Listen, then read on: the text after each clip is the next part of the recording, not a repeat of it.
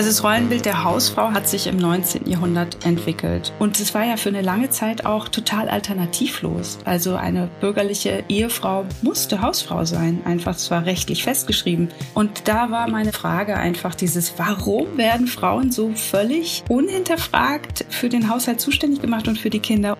Und das sieht man heute noch an so Begriffen wie halt Karrierefrau oder Familienvater. Muss man sich mal vorstellen, wenn man sagen würde Familienmutter oder Karrieremann. Das ist doch absurd, diese Zuschreibung, oder? Ist immer noch.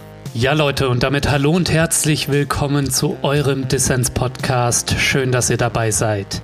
Diese Woche geht es hier darum, wie trotz aller Bemühungen um Geschlechtergerechtigkeit das Bild der sorgenden Hausfrau noch immer unser Denken und Handeln bestimmt. Genau dazu hat die Kulturwissenschaftlerin Evke Rulfes mit Die Erfindung der Hausfrau ein spannendes Buch geschrieben. Mit ihr spreche ich darüber, wie das Konstrukt der Hausfrau in die Welt kam und wie wir es wieder aus der Welt schaffen. Mein Name ist Lukas Andreka, ich wünsche euch viel Spaß mit Dissens.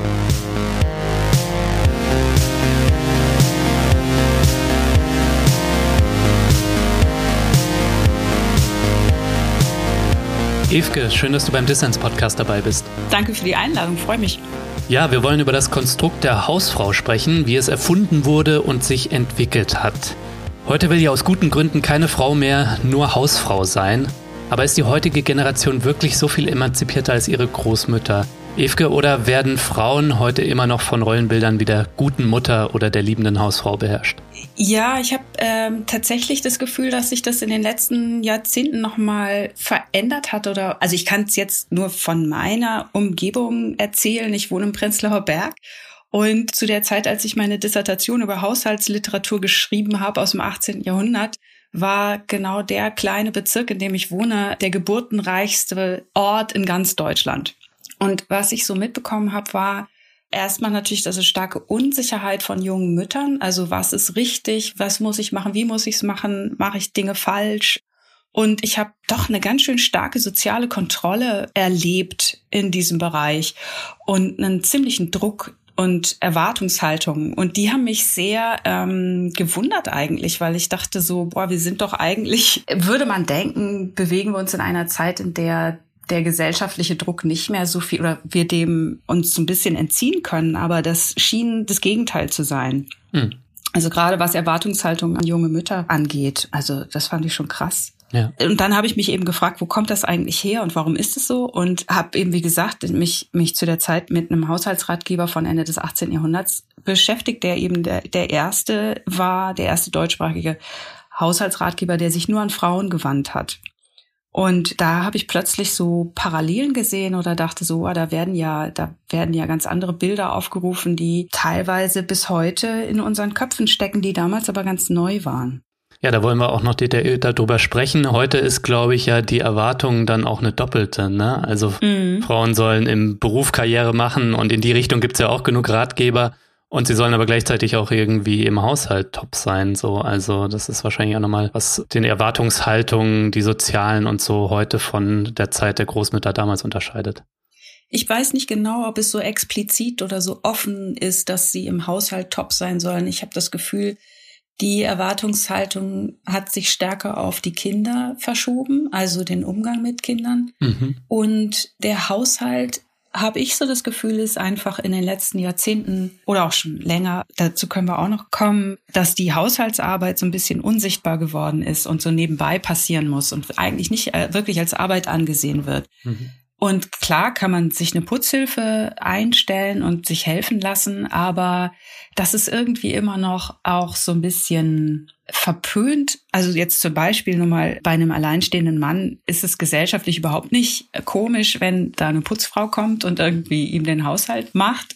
Bei alleinstehenden Frauen, die genauso Vollzeit arbeiten, wird erwartet, dass sie also ihr Wochenende dafür nutzt, äh, selber zu putzen. Hm. Und das finde ich eben interessant, diese unterschiedlichen Zuschreibungen immer noch, dass Frauen eben immer noch so unhinterfragt der Haushalt und die Kinder zugewiesen werden.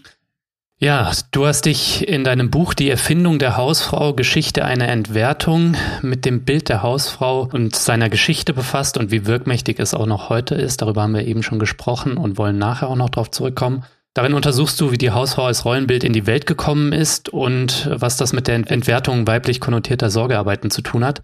Was hat dich denn eigentlich, Evke, veranlasst, dieses Buch zu schreiben? Eigentlich genau das, was ich gerade erzählt habe, weil mich das schon interessiert erstmal, woher kommt diese Erwartungshaltung und was hat das mit der Geschichte zu tun und hilft es vielleicht auch zu sehen, dass diese Rollenbilder gar nicht so alt sind, wie wir immer denken. Hm. Und warum hat sich das aber in unseren Köpfen so wahnsinnig festgesetzt? Und persönlich sozusagen kommt die Motivation auch noch wahrscheinlich daher, dass ich gesehen habe, dass es den Frauen in meiner Familie dieses Modell der Hausfrau, dass es ziemlich viele Probleme bereitet hat oder dass diese Frauen, also meine Großmütter und meine Mutter, glaube ich, gerne ein anderes Leben gelebt hätten. Hm. Und dass ihr Leben aber sehr, ja, noch sehr bestimmt wurde von diesem Modell oder dann eben die Kämpfe, die in den 70ern ausgefochten wurden, aber es war trotzdem eben wahnsinnig präsent.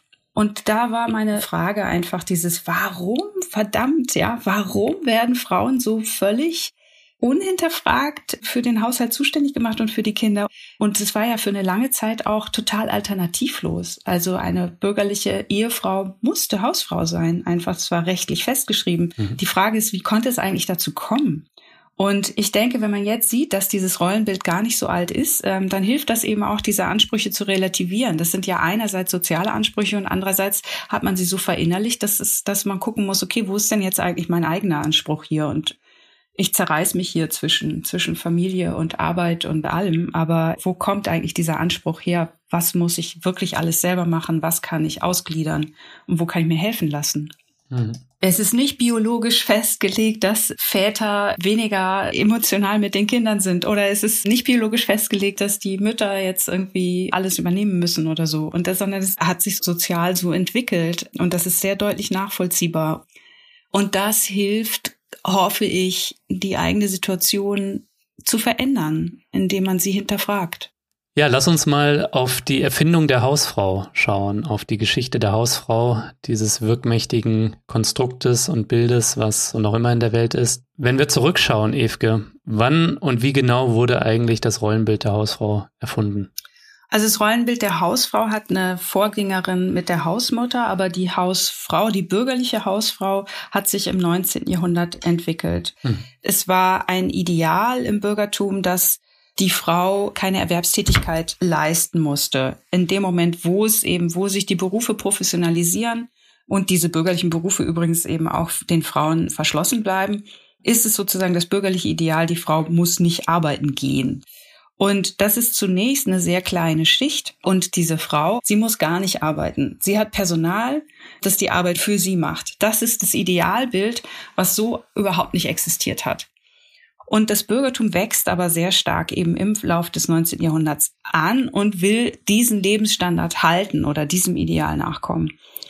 Und das geht eben nur, indem die Ehefrau die ganzen Dienstleistungen im Haushalt selbst übernimmt. Mhm. Und dann wird eben, also im Jahr 1900, dieses Modell, dass die bürgerliche Ehefrau den Haushalt nicht nur vorsteht, sondern übernimmt, wird dann auf alle Schichten ausgedehnt und eben im BGB festgelegt, dass jede Ehefrau ihrem Mann den Haushalt führen muss.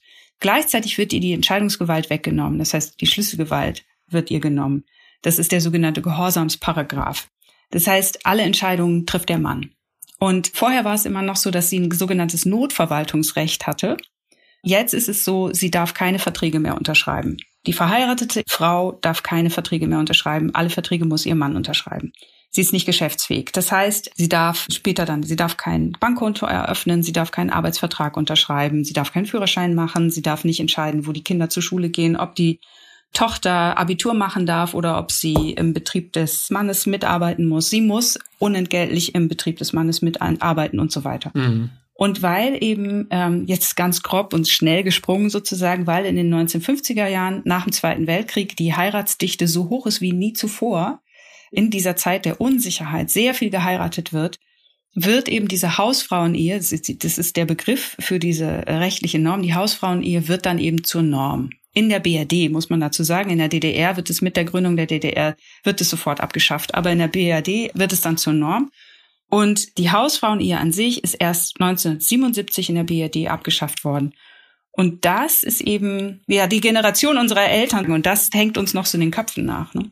Ja, krass, wie lange das auch einfach rechtlich zementiert war. Ja. Du beschreibst die Erfindung der Hausfrau als eine Geschichte der Entmündigung von Frauen und Evke auch als eine Geschichte der Entwertung von Hausarbeit. Die Hausfrau macht demnach keine Arbeit, sie macht Haushalt.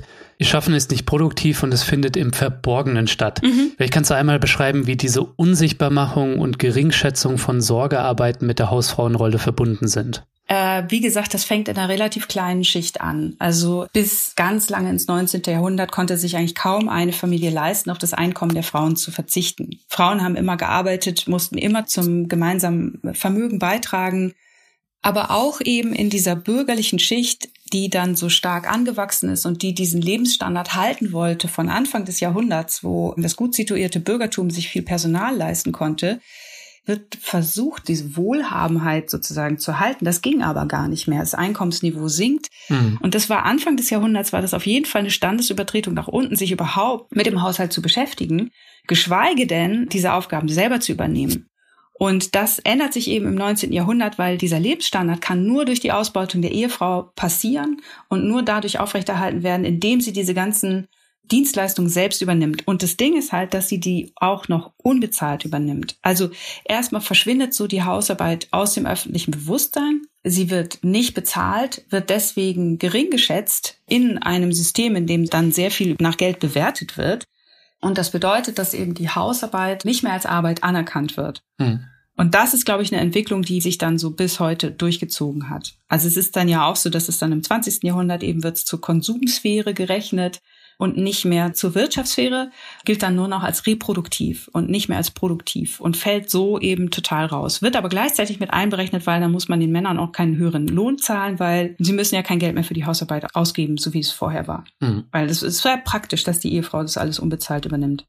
Und was ich noch so perfide finde, ist, dass in den Haushaltsratgebern dann auch noch Ende des 19. Jahrhunderts dann auch noch gefordert wird, dass die Ehefrau sogar vor ihrem eigenen Mann die Hausarbeit verstecken soll. Also das heißt, wenn der Ehemann abends nach Hause kommt, dann will er Freizeit haben und sich erholen von der harten ja. Arbeit. Und dann ist er zu Recht verärgert. Strümpfe stopfen soll doch tagsüber passieren, damit der Ehemann nicht irgendwie gestört wird von irgendwie so der Arbeit, die die Frau leisten muss. Ja. Also das ist ja immer ein Ideal, was in diesen Büchern dann steht. Und wir wissen nicht, wie die Realität aussah. Aber das ist ja absurd, ne? Also das heißt, wenn man sich sozusagen bis ins 18. Jahrhundert anguckt, dass das Ehepaar als Arbeitspaar gesehen wurde, das gemeinsam, das gemeinsame Vermögen erarbeitet und gemeinsam dem Haushalt vorsteht, wie sich das dann im 19. Jahrhundert verändert, dass eben die Frau als Dienerin des Mannes dem Mann den Haushalt führen muss und dann auch noch die Arbeit vor ihm auch noch verstecken muss das ist ja eine, äh, eine Entfremdung, nicht nur eben von ne, privat und öffentlich, sondern eben auch noch innerhalb des Ehepaars, wo der Mann seinen eigenen Beruf hat, von dem die Frau nichts verstehen soll und die Frau macht den Haushalt, wovon der Mann nichts weiß und aber auch nichts wissen soll.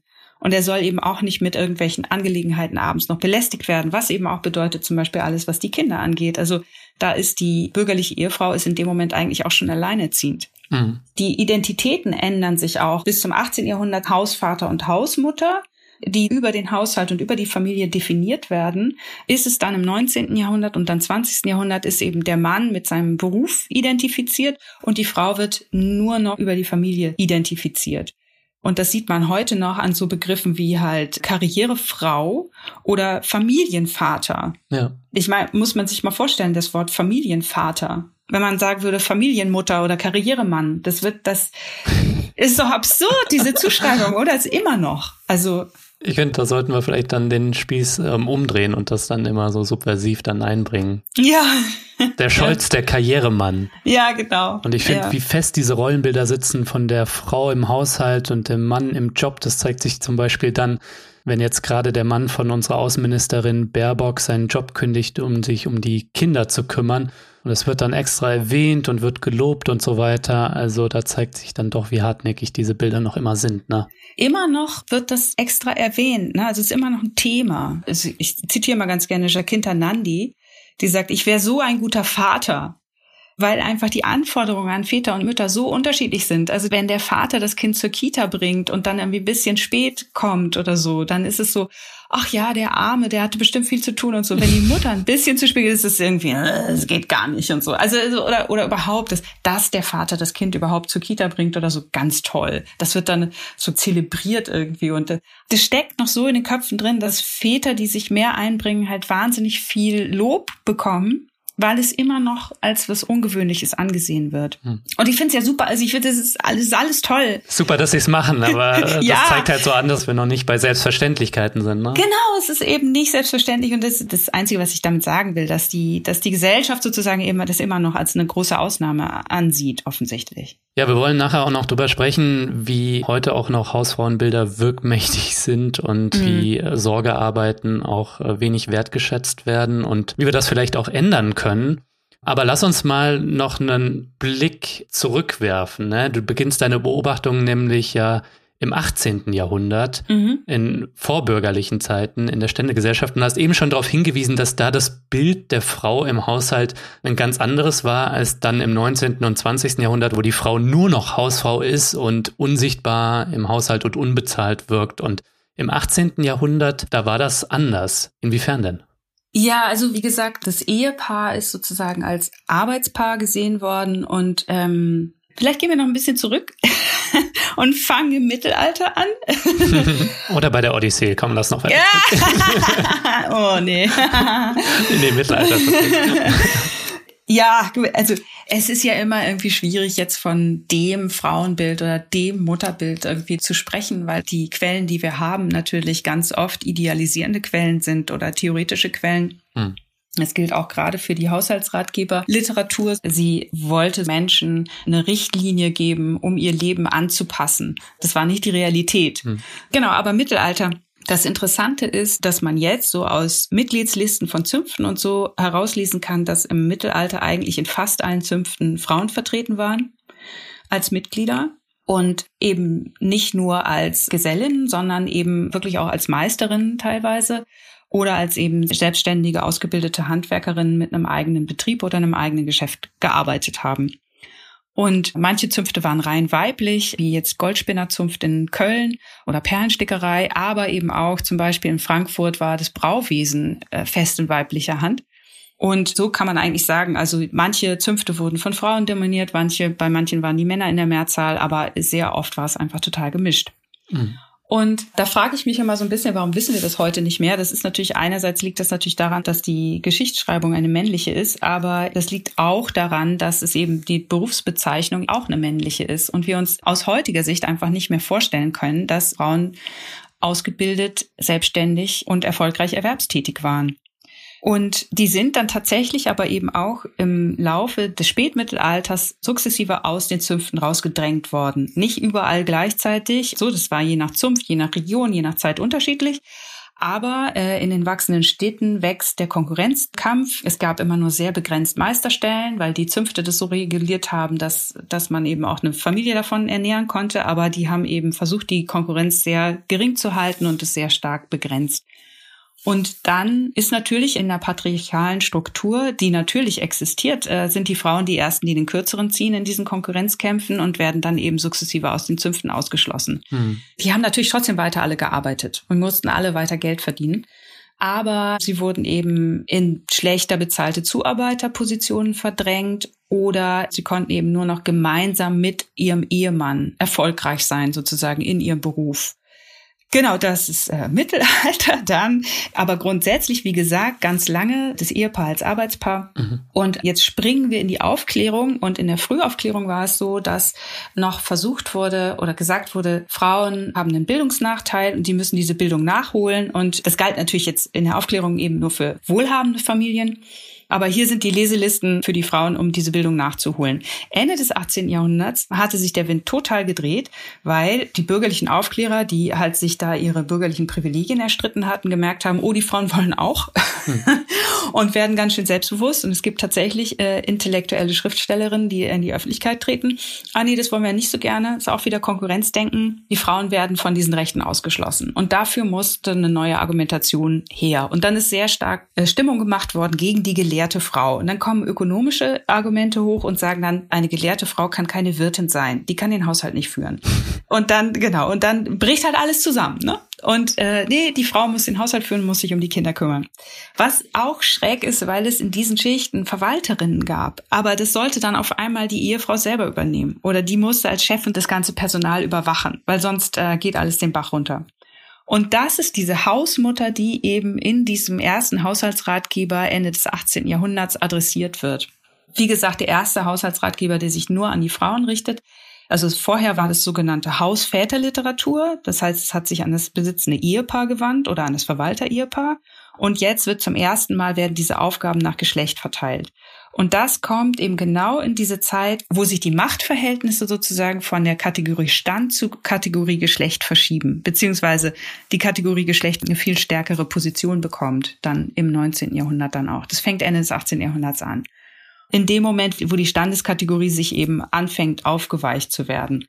Und dann erfinden quasi diese bürgerlichen Aufklärer das Wesen der Frau. Ja. Und dann verschiebt sich das von der ökonomischen Argumentation zu einer biologischen.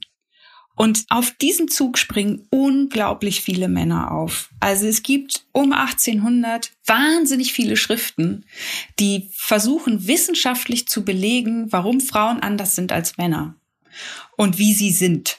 Und das heißt dann eben nicht mehr irgendwie die Frau als Individuum. Nein, der Mann ist das Individuum, die Frau ist das andere. Die Frau ist die Gruppe sozusagen. Es werden ihr Charaktermerkmale zugeschrieben und erfunden, die für alle Frauen gelten sollen.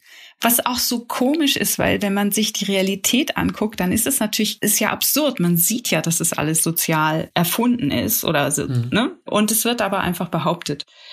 Und es gibt, äh, ich weiß nicht, Pädagogen, Philosophen, Rechtswissenschaftler, äh, Chirurgen, sonstige Mediziner, Anthropologen, die sich sonst was ausdenken. Das schwache Geschlecht. Ja, die Frau ist sanft und schwach und so weiter. Und das wird dann einfach irgendwann geglaubt. Hm. und ich habe ehrlich gesagt das Gefühl, es wird bis heute geglaubt. Oder es, da ist so eine Trennung angelegt worden, die sich ganz, ganz schwer wieder rückgängig zu machen war. Ja, ich glaube, das ist heute immer noch voll wirkmächtig irgendwie, dass ja, die genau. Frauen das emotionale Geschlecht sind und irgendwie prädestiniert sind, dafür Liebe zu spenden. Und äh, ja. wenn man zurückschaut, und da helfen, glaube ich, deine historischen Beobachtungen äh, dabei, dass das auch lange nicht so war, mhm. was nicht heißt, dass es nicht Patriarchat vor den vorbürgerlichen Zeiten gab. So. Genau, genau. Das muss man natürlich dazu auch immer sagen. Auch das Mittelalter war jetzt kein Paradies für Frauen. Ne? Auf gar keinen Fall. Frauen sind immer schon nur aufgrund ihres Geschlechtsbildung und Rechte verwehrt worden.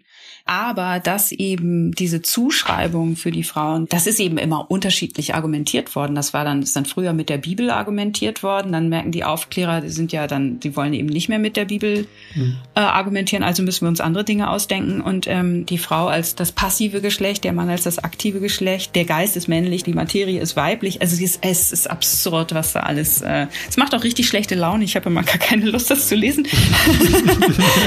Es ist äh, ja schlimm.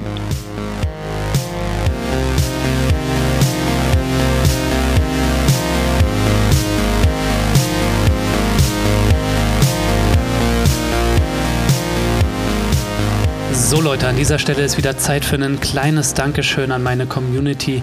Mehr als 900 Menschen supporten diesen Podcast hier monatlich mit einer Geldspende und das macht es möglich, dass ich unabhängig und kostenlos für alle Menschen da draußen senden kann. Also an alle Mitglieder vom Dissens Podcast, danke euch dafür.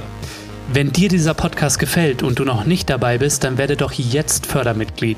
Mitmachen kannst du schon ab 2 Euro im Monat und du tust damit nicht nur etwas Gutes, nein, es winken auch Goodies und du hast jede Woche die Chance auf coole Gewinne. Dieses Mal verlose ich das Buch von Evke Rulfes, Die Erfindung der Hausfrau, eine Geschichte der Entwertung.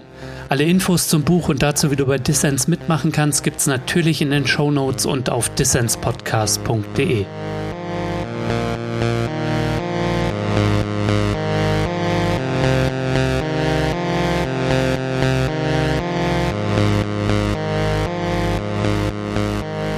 hörst den Dissens-Podcast. Zu Gast ist die Kulturwissenschaftlerin Evke Rulfes. Du befasst dich viel mit Ratgeberliteratur, die sich an Frauen richtet, mit bestimmten Rollenzuschreibungen und hast jetzt vorhin schon erwähnt, diesen ersten Ratgeber, der sich explizit an Frauen richtet.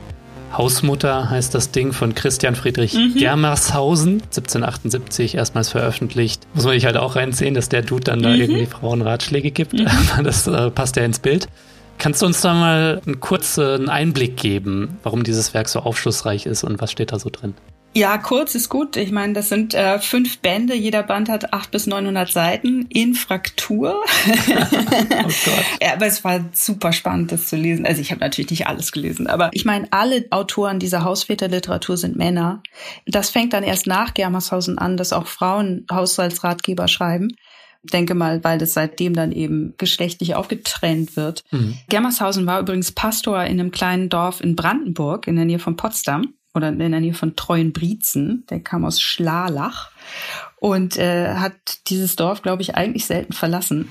War eine ziemliche Labertasche, aber ich fand es wahnsinnig spannend. Also das, was man eben so gut daran ablesen kann, ist, dass äh, in den ersten vier Bänden diese Frau oder die Hausmutter, das heißt die Hausmutter in allen ihren Geschäften, als Chefin adressiert wird, also eigentlich auf Augenhöhe. Sie ist die Betriebsleiterin und das fand ich schon mal interessant, diesen Tonfall, weil eigentlich, wenn es so um die Rolle der Frau geht, wird entweder über die Frau gesprochen oder geschrieben oder es wird moralisierend oder dann später idealisierend geschrieben. Mhm. Und das ist bei ihm halt in den ersten vier Bänden überhaupt nicht der Fall. Es ist völlig moralisch geht sozusagen eigentlich nur übers, zieht er übers Gesinde her. Es ist auch ganz üblich in der Zeit, die Gesindeschelte. Aber die Chefin spricht er eben auch als Chefin an. Und das Interessante war, ähm, fand ich, dass dann im fünften Band geht es dann um äh, Mutterschaft und Schwangerschaft und Töchtererziehung. Und der Tonfall kippt komplett in dem Moment, wo es um das Muttersein geht. Und auf einmal gibt es so ein, die Frau ist keine gute Mutter, wenn sie sich nicht mit jedem neuen Kind freut. Also sie muss eigentlich ständig schwanger sein, sie muss ständig Kinder bekommen und der Haushalt oder die Betriebsleitung wird auf einmal zur totalen Nebensache. Und sie soll selber stillen, nicht an Armen abgeben. Mhm. Und überhaupt die Kinderbetreuung und so weiter. Also es wird noch lange nicht erwartet, dass sie selber Windeln wechselt, aber sie muss irgendwie sozusagen die Kinderbetreuung überwachen, dass das irgendwie alles vernünftig läuft. Und das fand ich eben so interessant. Die ersten vier Bände ist es so total, sie ist Betriebsleiterin, sie ist Chefin, das ist der Betrieb, die Betriebsleitung ist das Wichtigste, das muss sie alles selber übernehmen, das darf sie nicht der Verwalterin überlassen. Und im fünften Band auf einmal so, nee, das Wichtigste ist Mutter sein und wenn du das nicht machst, dann bist du keine gute Mutter. Da wird plötzlich mit einem moralischen Tonfall und mit einem schlechten Gewissen gearbeitet. Und das für diesen Wechsel, den fand ich sehr interessant. Und der passt eben genau in diese Zeit, wo das Bild der guten Mutter aufkommt. Und das sagen HistorikerInnen natürlich auch, die sich damit beschäftigen. Mutterliebe hat es natürlich zu allen Zeiten gegeben, aber seit dem 18. Jahrhundert wird es auf einmal zu einem kulturellen Imperativ. Und das finde ich auch so interessant. Ich glaube, das ist eigentlich hier in Deutschland das wirkmächtigste äh, dieses schlechte Gewissen, das einem eingebläut wird, wenn man keine gute Mutter ist. Und was ist eigentlich eine gute Mutter? Das muss aber auch erstmal erklärt werden. Das ist auch noch so interessant an diesen ganzen Schriften, weil die Männer den Müttern erklären, was eine gute Mutter ist und gleichzeitig sagen, das ist biologisch so festgelegt oder das ist ihr natürliches Wesen und ihre natürliche Bestimmung. Und gleichzeitig muss aber sehr viel dafür erklärt werden, dass es biologisch so sein soll. Also dass es so natürlich sein soll. Das ist schon hm. interessant. Ähm, ab Mitte des 19. Jahrhunderts wird es eben immer normaler, dass die, wie gesagt, das hatten wir ja schon, die bürgerliche Ehefrau eben alle diese Dienstleistungen selbst übernimmt, unbezahlt. Und die Argumentation verschiebt sich vom ökonomischen und vom biologischen, also biologisch sowieso, aber zur Liebe. Und in den Haushaltsratgebern wird dann eben mit Liebe argumentiert. Sie, sie macht das alles unbezahlt aus Liebe zu ihrem Ehemann. Und da kommt halt nochmal dieser Wahnsinnsdruck rein. Wenn sie das nicht macht, dann liebt sie offensichtlich ihre Familie nicht genug. Und das ist, glaube ich, echt so ein Knackpunkt, dass sich das irgendwie bis heute in unseren Köpfen hält. Also weniger auf jetzt den Ehemann äh, bezogen, aber stark auf die Kinder. Zum Beispiel, als diese Studie von Orna Donat auf Deutsch publiziert wurde, Regretting Motherhood, also wenn Mütter bereuen, Mutter zu sein. Das hat in Deutschland eine unglaublich emotionale Diskussion, ist da hochgekocht vor ein paar Jahren. Und das fand ich sehr bezeichnend einfach dafür, wie wir heute immer noch denken, äh, Mutterliebe ist was Biologisches. Ja, super spannend. Ähm, aber du hast auch jetzt schon mehrfach darauf hingewiesen, dass natürlich neben der geschlechtlichen Arbeitsteilung und Rollenzuschreibung auch Klassenfragen eine Rolle spielen. Frauen aus der Arbeiterinnenschicht hatten und haben auch noch immer eine andere Realität als bürgerliche Frauen. Kinderarbeit und Hausarbeit werden heute auch ausgelagert zunehmend. Kindergarten oder Putzhilfe sind normaler. Und in diesen Sorgeketten stellen sich natürlich auch andere neue Fragen sozialer Gerechtigkeit. Wie blickst du denn darauf? Ja, es ist ein schwieriges Thema. Also grundsätzlich finde ich es schwierig zu denken, ich muss es alles selber machen, weil man kann es nicht alles selber machen. Man muss Dinge ausgliedern, man muss sich Hilfe holen. Das war früher auch völlig normal. Und gleichzeitig finde ich aber natürlich, dass diese Arbeit eben auch als wichtige Arbeit anerkannt werden muss. Und das bedeutet eben auch, dass sie nicht nur gesellschaftlich gewertschätzt werden muss, sondern auch geldlich. Und dass ähm, diese Arbeiten einfach gut bezahlt werden müssen. Und das ist natürlich für Haushalte, die sich das nicht leisten können. Das ist jetzt sozusagen äh, schön gesagt, ne? wenn man irgendwie privilegiert genug ist, sich das leisten zu können ich finde diese, die Maßstäbe halt krass. Das waren sehr gut verdient und dann aber Babysitter oder Kindermädchen oder Putzhilfe, dass man sich dann total freut, wenn man die noch ein bisschen runtergedrückt hat oder da unter Mindestlohn oder überhaupt nur Mindestlohn zahlt. Mhm. Ich meine, wenn man das Geld hat, ja, ähm, das auch anerkennen muss, dass es halt viel Arbeit ist, wo man extrem froh ist, dass es jemand anders macht, den man dann aber eben auch gut bezahlen muss.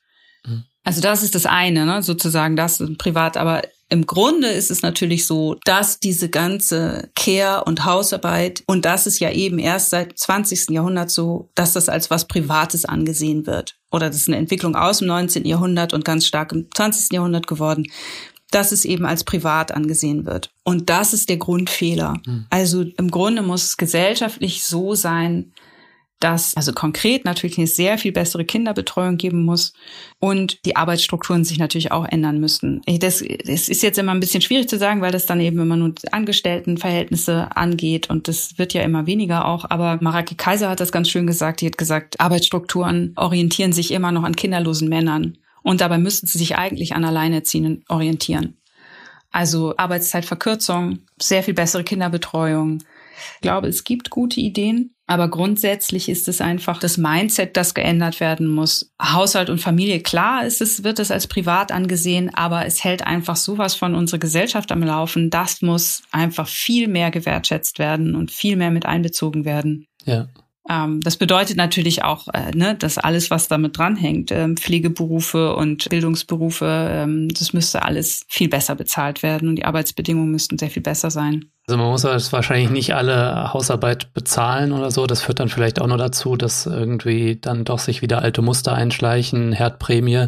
Hm. Aber äh, es ist ja in gewisser Weise auch schon eine Bezahlung dafür, dass ich dann im Haushalt putzen kann oder mich um die Kinder kümmern kann oder sonstiges, wenn ich nicht so lange arbeiten muss bei äh, möglicherweise vollem Lohnausgleich genau. oder bei eben der, ja, der konkreten genau. gesellschaftlichen Umverteilung. Ne? Genau. Und wenn dann auch noch die tatsächlich bezahlten und professionellen Care-Arbeiten, die ja natürlich super wichtig sind, zum Beispiel Beispiel im Bereich der Pflege, ne? Mhm. Ähm, wenn die dann auch noch besser wertgeschätzt werden, dann, dann wären mhm. wir schon viel weiter, ne? Ja, genau. Aber Evke, lass uns ähm, vielleicht doch nochmal drauf schauen, wie heute auf die Hausfrau und diesen Topos oder dieses Konstrukt geblickt wird, weil wir haben schon drüber gesprochen, eigentlich will heute niemand mehr Hausfrau sein aus guten Gründen oder nicht nur. Und wir sehen auch irgendwie mehr Väter mit Kindern auf der Straße, Paare, die versuchen, sich Hausarbeiten gleichberechtigt zu teilen. Ist die Hausfrau heute ein Auslaufmodell oder trügt der Schein? Ähm, ich würde jetzt gerne sagen, ich hoffe, aber das ähm, ist auch schon wieder eine Bewertung, von der ich mich eigentlich äh, zurückziehen wollte. Also ganz grundsätzlich, eigentlich würde ich ja sagen, soll ja jeder machen, wie er möchte oder sie. also das ist, und da ist es dann natürlich auch wieder doch privat sozusagen, also dass man mit äh, dem Partner, der Partnerin also sehr gut durchsprechen sollte, wer was übernehmen möchte, was man ausgliedern möchte. Das kann sich ja auch jederzeit wieder ändern, dann muss man es wieder neu besprechen und so weiter. Aber es ist ein gemeinsames Unterfangen. Also nochmal zurück, weil die Hausarbeit so unsichtbar geworden ist und man so denkt, das muss man irgendwie nebenbei erledigen können, funktioniert sozusagen diese Aufteilung, diese gleichberechtigte Aufteilung bei Paaren manchmal ja ganz gut bis zu dem Zeitpunkt, wo Kinder ins Spiel kommen. Und dann fällt man irgendwie so ein bisschen aus allen Wolken, wenn man dann merkt, oh Gott, der Haushalt explodiert und diese ganzen Aufgaben und es ist eben nicht nur die Kinderbetreuung, sondern auch alles drumherum. Hm. Und dadurch rutscht man halt, also gerade wenn Frauen stillen wollen und zu Hause bleiben und dann danach Teilzeit arbeiten, und das sieht man ja an den Zahlen, also es gibt von Kindern im Grundschulalter, äh, die Väter, weiß nicht mehr wie viel Prozent, aber fast 100 Prozent arbeiten Vollzeit und eine riesige Menge an Frauen arbeiten Teilzeit. Und das ist eben genau diese Falle, in die man dann kommt. Wenn man das selber möchte, wenn man es selber möchte, dann finde ich immer, dann sollte man es irgendwie auch können, aber dann muss man sich eben um die finanzielle Absicherung kümmern. Ähm, und das ist eben dann auch wieder nicht Privatsache. sondern eine gesellschaftliche Sache. Und immer hinterfragen, was möchte ich wirklich oder ist es ein gesellschaftlicher Druck, aus dem ich denke, ich muss das irgendwie machen. Das ist auch noch wichtig. Aber dieses freiwillig so in diese völlige finanzielle Abhängigkeit zu geben, ich hoffe, dass das ein bisschen vorbei ist. Und gleichzeitig ist es dann auch wieder so dieses Bewerten von Frauen, die das machen, die das ganz bewusst machen, finde ich auch wieder schwierig. Wollte ich gerade fragen.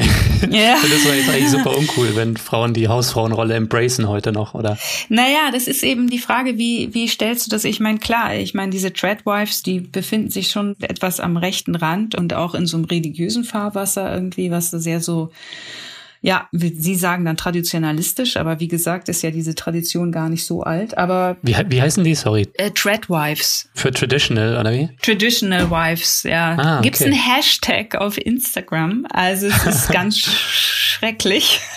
ja.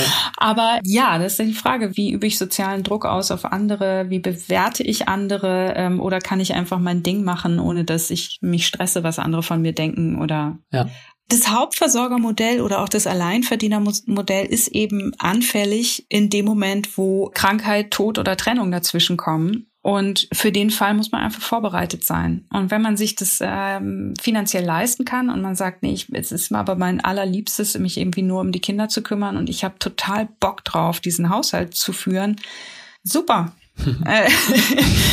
Hoffentlich ist dein Partner oder deine Partnerin halt ein Leben lang cool, ne? Genau. Erstens das cool, zweitens wird nicht krank oder stirbt oder ähm, ja oder trennt sich. Und klar, das will man keiner Frau wünschen und denkt immer so, muss irgendwie zusehen, dass man auch ähm, alles auch irgendwie unabhängig hinkriegt. Aber wie gesagt, es wäre wäre auch eine gesellschaftliche Organisation nötig dafür, die, die Alleinerziehende stärker. Aber ich meine, Alleinerziehende und es sind zu einem großen Teil Frauen sind am stärksten armutsgefährdet in dieser Gesellschaft. Da läuft doch auch was schief. Hm. Lass uns noch mal vielleicht auf, kurz auf den Gender Care Gap schauen, weil vielleicht gerade in unserem Milieu ist es immer der Anspruch irgendwie, dass Haushalt gleichmäßig verteilt wird, am besten auch noch Kinder. Jetzt hast du aber schon gesagt, dass Kinder quasi in der geschlechtlichen Arbeitsteilung, in der Geschlechterungerechtigkeit der große Faktor sind. Wenn die dann da sind, dann kommen oft irgendwie traditionelle Muster. Mhm. Wie ungleich sind da heute noch Haushalt und Sorgearbeiten verteilt? Ja, ich glaube einfach, dass bestimmte Vorstellungen so tief in uns verankert sind, dass wir sie dann völlig unhinterfragt dann trotzdem machen, auch wenn wir den Anspruch haben, das gerechter aufzuteilen. Ich will ja auch gar nicht, also es gibt so viele Väter, die wahnsinnig gerne ihre Vaterrolle ausfüllen wollen würden und auch das gar nicht so gern wollen, diese Hauptversorgerrolle und die aber in ihrem Job immer noch auf totale Probleme stoßen. Und auch das müsste auf jeden Fall geändert werden, dass es viel einfacher ist, diese Rolle zu übernehmen. Hm. Und dann glaube ich aber eben gleichzeitig noch, dass, wie gesagt, diese alten Strukturen stark in den Köpfen verankert sind, dass Frauen manchmal doch auch das Gefühl haben, dass sie bestimmte Dinge besser können oder so. Aber das kommt natürlich nur daher, dass wenn sie sich fürs Stillen entscheiden, und das ist ja sehr, sehr zeitaufwendig einfach, und dann eben zu Hause bleiben die erste Zeit, sich natürlich Strukturen einspielen, wo ähm, derjenige, der mehr Zeit mit dem Kind verbringt, einfach besser Bescheid weiß mhm. und den anderen dann nicht so machen lässt, wie der andere es machen würde, ähm, weil man das Gefühl hat, man kennt sich besser aus. Und was soll man sagen? Es ist einfach immer das Gleiche. Ne? Es ist ähm, es ist einfach Zeit. Ja, ist ja schon mal wunderbar, den Anspruch zu haben, Haushalt und Sorgearbeiten möglichst gleichberechtigt aufzuteilen. Den Maßstab lege ich auch an mich persönlich an, aber dem muss man auch erstmal gerecht werden in der Realität, ne? Also das ist, glaube ich, schon mal eine sehr, sehr gute Voraussetzung. Weil, also ich glaube, das Bewusstsein dafür darf einfach nicht nachlassen. Und ähm, reden, reden, reden. reden, reden, reden.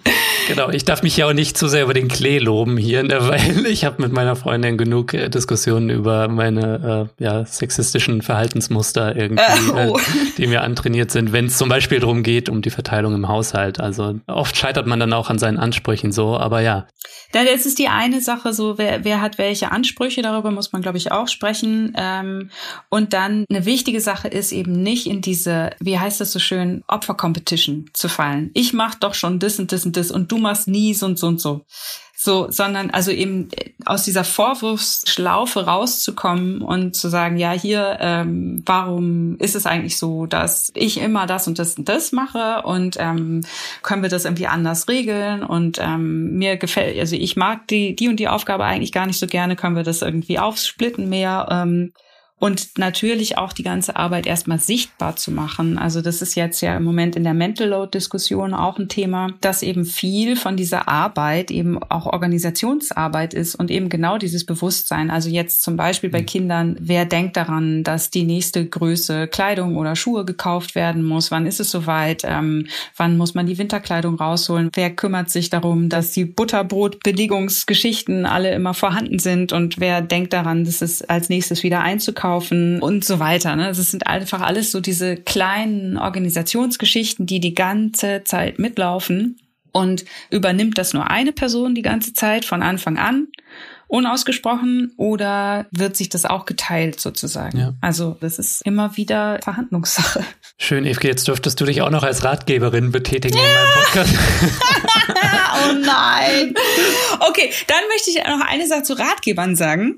Naja, wirklich, weil es ist ja super schwierig. Ich meine, erstmal sind in Ratgebern, äh, wird immer so eine Idealsituation vorgestellt, wo man irgendwie, wenn man das schon liest, ja irgendwie einen Horror bekommt, weil wie soll man das denn alles schaffen? Und das fand ich aber auch interessant, weil an diesem Ratgeber aus dem 18. Jahrhundert, weil in den ersten vier Bänden schreibt er immer so, ja, man kann es so machen, man kann es aber auch so machen oder man kann es so machen. Und ich stelle euch jetzt irgendwie fünf verschiedene Versionen vor und dann gibt's noch einen Abschlusskommentar, welche ich für die beste halte. Und das fand ich sehr interessant, weil der Autor ist Teil der ökonomischen Aufklärung, die versuchen, die Landwirtschaft zu verbessern. Und er versucht, er versucht sozusagen, das relativ wissenschaftlich quasi zu machen oder das, was in dem Moment so angesehen wird als wissenschaftlich. Hier, wir haben hier verschiedene Experimente gemacht, es gibt verschiedene Versionen und jetzt kann man sich irgendwie für die entscheiden, die einem am besten passt. Und das fand ich irgendwie total toll zu lesen, dass es, dass es so offen gelassen wird oder dass es eben nicht dieses so und so, das und das ist die einzige richtige Lösung. Hm sondern man muss anpassen und man muss gucken, was passt für einen. Und das geht, glaube ich, bei vielen Ratgebern ist es, geht das so ein bisschen verloren. Und es gibt immer so diesen Imperativ. Das und das ist die richtige Version und so und so muss man es machen. Und da können wir auch noch mal ganz kurz auf die Stilldebatte kommen. auch noch mal so ein Lieblingsthema, dass inzwischen in sogenannten stillfreundlichen Krankenhäusern klar wird gesagt, so Devise ist irgendwie Muttermilch ist das gesündeste für das Kind. Okay, das mag sicher so sein aber dann wird es so gegen alle Widerstände durchgesetzt. Und es gibt wirklich, ich habe inzwischen so viele Geschichten gehört von Frauen, die nicht stillen können, denen das schwerfällt, die, ähm, weiß ich nicht, wie, wie heißt es, Schlupfwarzen haben oder zu wenig Milch oder keine Ahnung. Und es entzündet sich, es blutet, es tut scheiße weh. Mhm. Und diese Frauen werden dazu gezwungen, das Kind zu stillen. Es darf nicht zugefüttert werden. Es darf natürlich sowieso überhaupt nicht anders mit der Flasche gefüttert werden. Und das finde ich so krass, weil da diese Geschichten von diesen Frauen, die dann halt Wochen, Monate lang wo das Bonding verzögert wird mit dem Kind, weil der ganze Körper wehtut und es eine einzige Horrorvision ist, ist dieses Kind anzulegen und zu, und zu stillen und das Kind auch durchgehend schreit, weil es wird nie satt. Ja. Und in dem Moment, wo man dann sagt, scheiß drauf, ich fütter jetzt einfach zu, das Kind das erste Mal zufrieden einschläft, weil es das erste Mal satt ist. Ich meine, wie, wie, wie absurd ist das denn? Also dieses über jegliches Gefühl für Relationen zu verlieren und zu sagen, so muss es unbedingt sein und anders geht es nicht. Und das ist doch totaler Quatsch. Ja, du schreibst in deinem Buch auch viel über die ähm, Erwartungen an Mütter heute. Jetzt gerade mit Blick auf Kindererziehung, davon hattest du es auch eingangs im Gespräch, ne? Und dann auch die mitunter soziale Ächtung, ja. wenn es dann um solche Themen geht. Das hat natürlich auch mit der eigenen Unsicherheit zu tun und dann das Gefühl so, ich habe mich dafür entschieden, das ist das Richtige und das muss ich jetzt auch so verbreiten sozusagen oder das rechtfertigen und deswegen müssen es alle anderen irgendwie auch so machen. Das ist ja, ja klar, das hat natürlich immer mit der eigenen Unsicherheit auch zu tun. Hm. Haushalt und Sorgearbeiten sind heute noch immer unbezahlt häufig oder unterbezahlt. Sie sind gesellschaftlich wenig wertgeschätzt und davon hatten wir es ungleich verteilt. Vielleicht kannst du nur zum Ausblick nochmal so sagen, was muss aus deiner Sicht, und du hast schon ein bisschen drüber gesprochen, aber was muss aus deiner Sicht passieren, dass sich das ändert? Es ist natürlich absolut eine politische Entscheidung. Also das Ehegattensplitting muss sofort abgeschafft werden. Das soll ja jetzt auch passieren. Muss mal gucken, was, äh, wie schnell oder wie das dann jetzt wird. Aber insgesamt natürlich einfach die Anerkennung von anderen Lebensmodellen als der bürgerlichen Ehe, auch was Familien angeht. Hm. Und natürlich, ja, wie gesagt, starker Ausbau der Kinderbetreuung, die Anpassung der Arbeitsstrukturen, die finanzielle Absicherung, wenn man irgendwie Zeit für die Familie nimmt, ob das jetzt Kinder sind oder Pflege von Eltern. das sind politische Strukturen, die ganz, ganz dringend geändert werden müssen. Ja, okay, von Reform bis patriarchaler Kapitalismus abschaffen, alles dabei. Evke. Ja, klar. naja, das wäre natürlich am besten. Evke, vielen Dank, dass du hier warst. Danke. Gerne.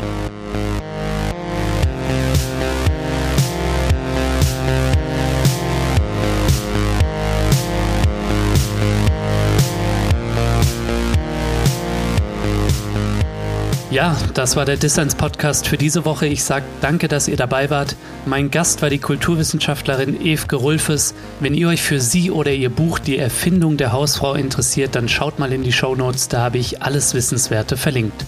Und vergesst nicht, damit ich diesen Podcast hier kostenlos und für alle da draußen machen kann, bin ich auf euren Support angewiesen.